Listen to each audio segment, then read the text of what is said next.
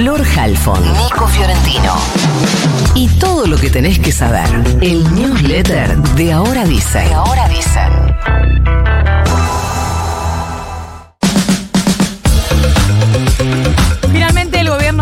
Darle un cargo a Federico Sturzenegger para formalizar su plan de desregulación de la economía, al haber sido el autor de una parte importante del decreto y de la ley que se discute en el Congreso.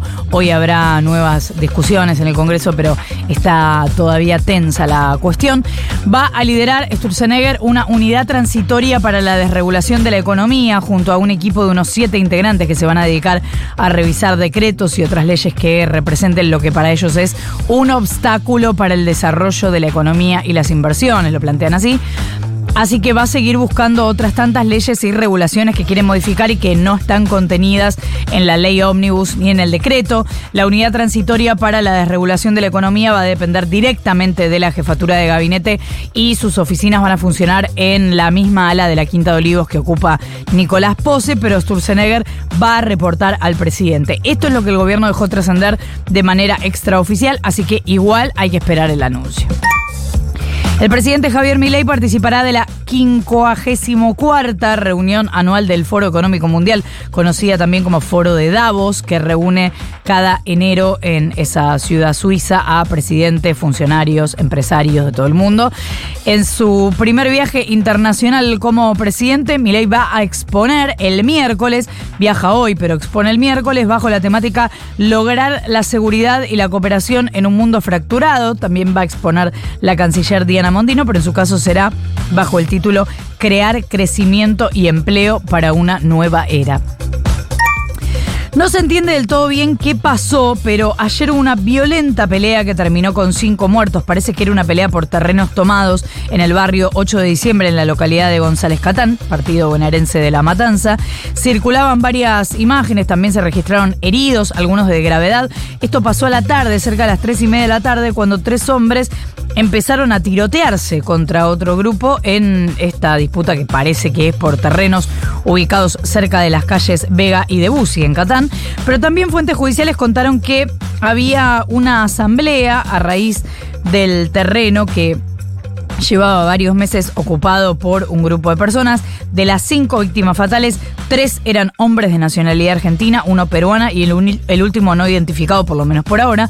Pero lo que se difundió fue que la pelea fue de una banda de ciudadanos bolivianos contra una de paraguayos y que había un asunto de drogas en el medio. Todo muy confuso. Por ahora son todas especulaciones. No habló ninguna autoridad de gobierno, ni bonaerense ni nacional. Así que en las próximas horas seguramente conoceremos más.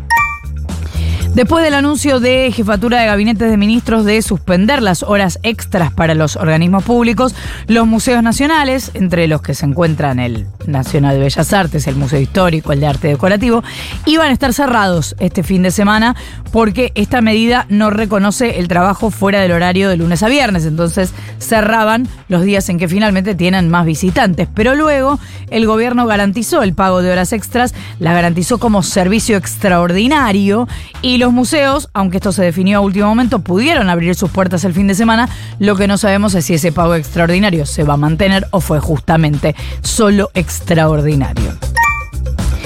Hay reclamos de varias organizaciones sociales y gremiales porque la semana pasada el Ministerio de Seguridad intimó a distintas organizaciones a pagar lo que llaman un bono solidario de entre 40 y 56 millones de pesos, supuestamente para compensar los costos de los operativos policiales por las movilizaciones del 22 y 27 de diciembre contra el DNU presidencial.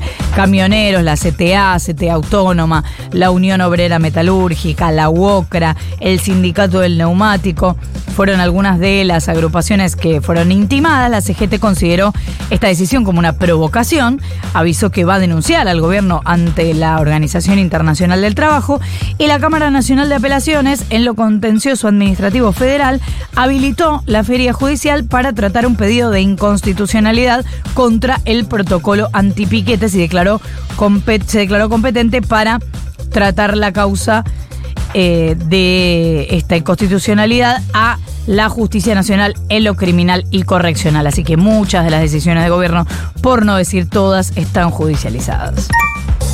Hablando del decreto, se suspendió otra parte del DNU por fuera del capítulo laboral. Una jueza de misiones frenó los cambios sobre el Instituto Nacional de la Yerba Mate. Fue a raíz de un pedido presentado por asociaciones yerbateras que dijeron que afectaría su acceso a la obra social del sector. La jueza argumentó que existe un serio riesgo inminente para el derecho a la salud de miles de pequeños productores yerbateros y sus familias, a las que calificó como el eslabón más vulnerable de la producción yerbatera. Y cierro con esto, hoy sí empieza a regir el aumento del pasaje de colectivo y tren del área metropolitana de Buenos Aires. Y digo hoy sí, porque iba a regir por inflación desde comienzo de año, se demoró la puesta en marcha y desde hoy las tarifas de colectivos y trenes del área metropolitana de Buenos Aires suben un 45%. El boleto mínimo de colectivo cuesta ahora 76,92 y el de tren 37,38 y 48,38 según la línea. ¿Mandamos el newsletter? Dale, mandalo. You've got mail.